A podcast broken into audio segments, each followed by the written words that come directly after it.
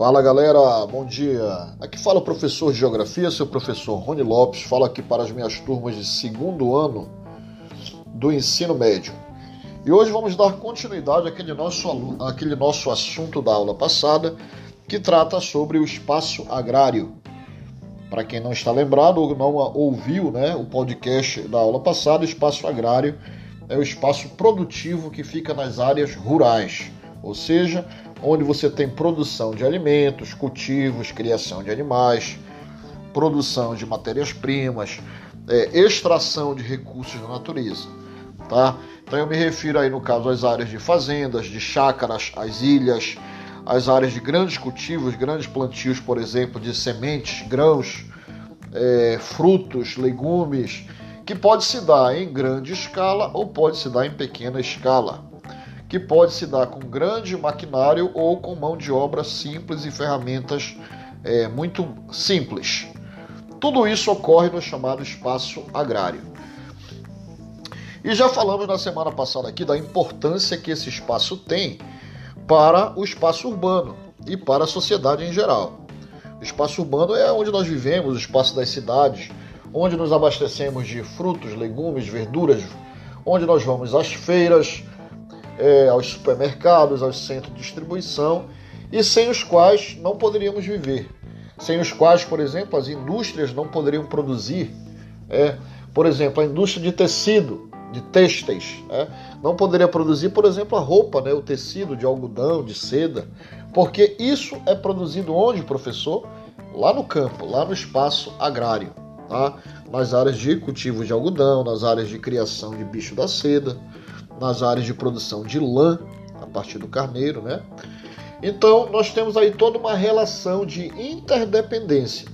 Ou seja, a cidade, o espaço urbano, precisa do espaço agrário porque ele produz tudo isso né? e abastece as mesas das pessoas, as indústrias, as fábricas, os supermercados e feiras. E por outro lado, o espaço agrário precisa do espaço urbano porque nem tudo que ele precisa ele produz lá. Por exemplo, o homem do campo, ele precisa adquirir roupas, remédios, máquinas para utilizar na, na, no campo, né, no cultivo, na irrigação, na iluminação, nas granjas. Ele precisa, por exemplo, de produtos industrializados, que muitos ele não, ele não, a maioria não se produz no campo. E, e então o que ocorre? É, há uma relação aí de quê? De interdependência, uma relação de que um fortalece o outro, um depende do outro, tá bom? Eu lembro que na aula passada eu explicava para vocês a diferença entre a agricultura, a pecuária e o extrativismo, que são as três atividades que compõem o espaço agrário. A agricultura é plantio, cultivo de vegetais em suas diferentes faces, né? É, grãos, legumes, verduras, frutos, raízes, tá? Tudo que é cultivado pelo homem, vegetais cultivados, compõe a agricultura. Pecuária. Pecuária é criação de animais, tá? Criação de rebanhos, criação de, de frangos, criação de peixes em lagos, né, em tanques, criação de abelhas. Todo o processo de manejo e criação de animais manejados, controlados pelo homem, isso nós chamamos de pecuária. E o extrativismo vem da palavra extrair. Extrativismo é quando o homem extrai da natureza aquilo que ela produz, ou seja, não é o homem que cultivou, não é o homem que criou lá. Então, por exemplo, o extrativismo ele tem três variantes, tá? É o extrativismo animal, que é a caça, que em muitos países é controlado devido à questão da preservação das espécies, a pesca, né, que é a retirada de peixes de lagos, lagoas, mares, rios, e o extrativismo mineral, que é a coleta né, de minérios, por exemplo, ouro, petróleo, sal, água, minério de ferro, carvão mineral, bauxita. Então essas atividades compõem o extrativismo. Tá? E hoje eu vou falar um pouco para vocês sobre algo que vocês até conhecem de nome, mas não devem ter estudado a fundo. É o chamado agro. Já ouviram falar lá no intervalo do programa da, da Globo, não é? Aquela propaganda caríssima que os empresários do agronegócio bancam para que a Globo exiba ali no seu horário nobre. que diz que o agro é tudo, falando do lado bom, que o agro abastece feiras, indústrias, grandes centros, não é? Então, o que é o agronegócio? O agronegócio nada mais é do que o grande negócio empresarial no campo. Ou seja, todo empresário que possui grandes recursos para investir no campo, por exemplo, donos de grandes milhares de hectares de plantio de soja, donos de fazendas intermináveis de criação de gado de corte ou gado leiteiro, não é? é pessoas que investem milhões em máquinas, equipamentos, até aqueles aviões para pulverizar né, o agrotóxico sobre a plantação. Então, quem tem esse poder de investimento, que geralmente são ricos empresários, milionários e até bilionários no Brasil e no mundo, eles compõem o chamado agronegócio. Tá? Então, o agronegócio é o grande empreendimento empresarial agrário eu estou falando aí de pessoas que produzem no campo, mas produzem numa escala é, gigante, ou seja, com alto investimento, com muito investimento em dinheiro, com muito investimento em máquinas. Muitos deles, por exemplo, utilizam recursos da ciência, como por exemplo sementes melhoradas em laboratórios, né? chamadas sementes transgênicas que dão uma maior produtividade. Utilizam recursos, por exemplo, da genética na criação de gado, que produzem gados, né, frangos, com tempo de abate mais curto, que produzem mais carne, mais leite, por exemplo. Então tudo isso envolve o que, pessoal? Alto investimento. Em geral, esse agronegócio no Brasil ele é praticado por grandes empresários, como eu já disse, e essa produção geralmente ela é voltada para quê, professor? Para exportação. O que é exportação? é você vender para fora do Brasil. Ou seja, grande, pra, grande parte da produção do agronegócio brasileiro ele é voltado para a exportação, para abastecer mercados externos e, claro, com isso trazer grande lucro aos seus produtores. Ou seja, de uma forma mais direta, numa análise mais simples, é, é uma produção que não chega às nossas mesas. Então, principalmente da pessoa mais pobre ou seja, ela não acaba sendo um, um ela não acaba sendo um elemento de combate à fome. Tá? E professor, o que é que abastece então as mesas? O que é que produz alimento para dentro do país? Em geral, é um outro formato de negócio rural, que é o contrário do agronegócio. É a chamada agropecuária familiar. O que é a agropecuária familiar? É aquela família é, um negócio, a pessoa tem um pequeno negócio, não precisa ser grande extensão, e ela cultiva, no caso da agricultura, ou cria animais, né, no caso da pecuária, para produzir para o mercado externo. Geralmente ela não tem grande poder de investimento, então utiliza muitas vezes a mão de obra familiar. No agronegócio, é, emprega-se né, mão de obra. No passado, o agronegócio já empregou muito mais. Mas hoje, com a modernização do campo, com o uso de máquinas, tratores, colheitadeiras, cada vez menos pessoas vêm sendo empregadas no agronegócio.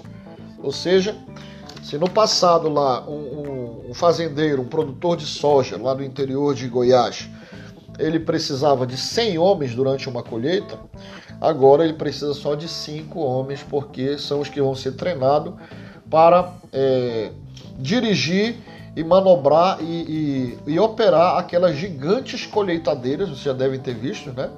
A colheitadeira faz é, em pouco tempo o trabalho que 100 homens fariam em 20 mais vezes o tempo. Né? Em 20 mais vezes, em, em 20, maior, 20 vezes o tempo que a colheitadeira faz. Por exemplo, essa colheitadeira, ela já colhe, vem revirando o solo, ela joga para dentro já os resíduos, separa o grão da palha, tritura essa palha e já joga novamente sobre o solo, é, é, reutilizando como um certo adubo, certo? Então, tudo com apenas um homem operando. E é capaz de colher toneladas e toneladas que manualmente levariam dias e até meses. Tá? Isso no agronegócio. O agronegócio, como eu já falei, geralmente ele é voltado para produzir para exportação. E a agricultura e a pecuária familiar é aquela em que a pessoa tem menos recursos, geralmente é um empreendimento. É voltado também para comercialização, mas não é para exportação. ela produz geralmente para o mercado interno. Então usa uma mão de obra menor, se comparada né, ao que o agronegócio usava no passado. Geralmente essa mão de obra muitas vezes envolve a própria família, ou seja, tem filhos, cunhados, genros que trabalham ali. Uma vez ou outra é preciso contratar mais alguém, quando tem uma colheita né, uma maior. Mas geralmente essa produção é uma produção de menor alcance, de menor poder de mercado. E é essa produção que geralmente vem para onde? Nas feiras, nas ceasas, nas quitandas, nos supermercados. Então, quando você vai aqui em Belém, por exemplo, na ceasa, ou vai aqui na feira da 8 de maio em Icoraci, aquela produção que você tem ali de verduras, tomate, a própria farinha que vem do campo também, é, aquilo ali tudo é produção de agricultura familiar, não é do agronegócio. Por quê, pessoal? Porque o agronegócio vai para a China, né? vai para o Japão, vai para os Estados Unidos, vai para o Oriente Médio. Então há uma grande diferença aí. Tá? Essa agricultura familiar, devido ser um empreendimento menor, ela tem menos poder de investimento também, né? como eu falei, em máquinas, em sementes melhoradas. Então acaba sendo uma produção de menor alcance e menor poder de capital.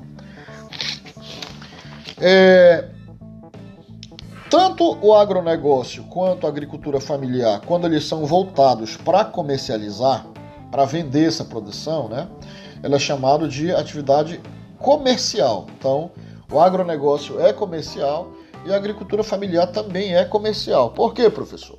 Porque o objetivo é vender aquela produção. Seja de frutos, legumes, verdura, farinha, tapioca, criação de galinha, tá? Comercial, quando a intenção é colocar no mercado, comercializar. É, e eu esqueci também de falar um outro detalhe lá sobre o agronegócio, voltando. É, geralmente o agronegócio, pessoal, ele utiliza grandes extensões de terras, grande investimento, voltado a apenas um modelo de produção, ou seja, o que nós chamamos de monocultura. Tá? Então, por exemplo, o cara investe ali bilhões, imensas é, é, dimensões de terra para produzir apenas soja para exportar. Imenso investimento, grande quantidade de terra para produzir apenas laranja para exportar. Entendeu? Então é dessa forma que funciona o agronegócio. Já na agricultura familiar, já é diferente. Quem tem menor poder de investimento geralmente usa sua terra menor para produzir uma diversidade de, de, de, de produtos agrários, de produtos rurais. Então, por exemplo, geralmente a agricultura familiar é, a pessoa usa terra, ela planta abóbora, planta tomate, planta alface, planta milho. Se não tiver um resto, ela produz frango. Se não tiver mais um pequeno espaço, ela tem umas pequenas algumas cabeças de gado. Então há uma diversificação, tá? É o que nós chamamos de policultura, tá? A policultura é típica da agricultura familiar e a monocultura exportadora é típico do agronegócio, tá? Mas ambos os casos são aí é, empreendimentos comerciais, voltados à comercialização. Tá? Por quê, professor? Porque existe um outro modelo chamado de agricultura ou pecuária de subsistência. Grave bem essa palavra que eu vou colocar lá na sua atividade. Subsistência é quando este homem do campo, geralmente é uma pessoa de menor poder aquisitivo, tá? Não estou falando de um mega empresário, estou falando de um cidadão aqui mais simples, né, com menor recurso. A agricultura e a pecuária de subsistência é quando esse sujeito tem ali sua pequena terra, sua plantação, sua criação de animais, mas o objetivo principal mesmo é o próprio consumo da família, certo? Então ele vai produzir aquilo que ele não vai, de repente, ter condições de comprar. Então ele produz a própria farinha, o próprio feijão, o próprio arroz, o próprio frango. E quando essa produção ela supre, né? ela abastece essa pessoa, mantendo a sua família alimentada. O que sobra, que nós chamamos de excedente, ele vende. É, ele vende às vezes nas feiras próximas, às vezes acaba levando e trocando por outras mercadorias, mas o objetivo principal é abastecer, quer dizer, a própria família, para o próprio consumo. Entenderam? Então a diferença.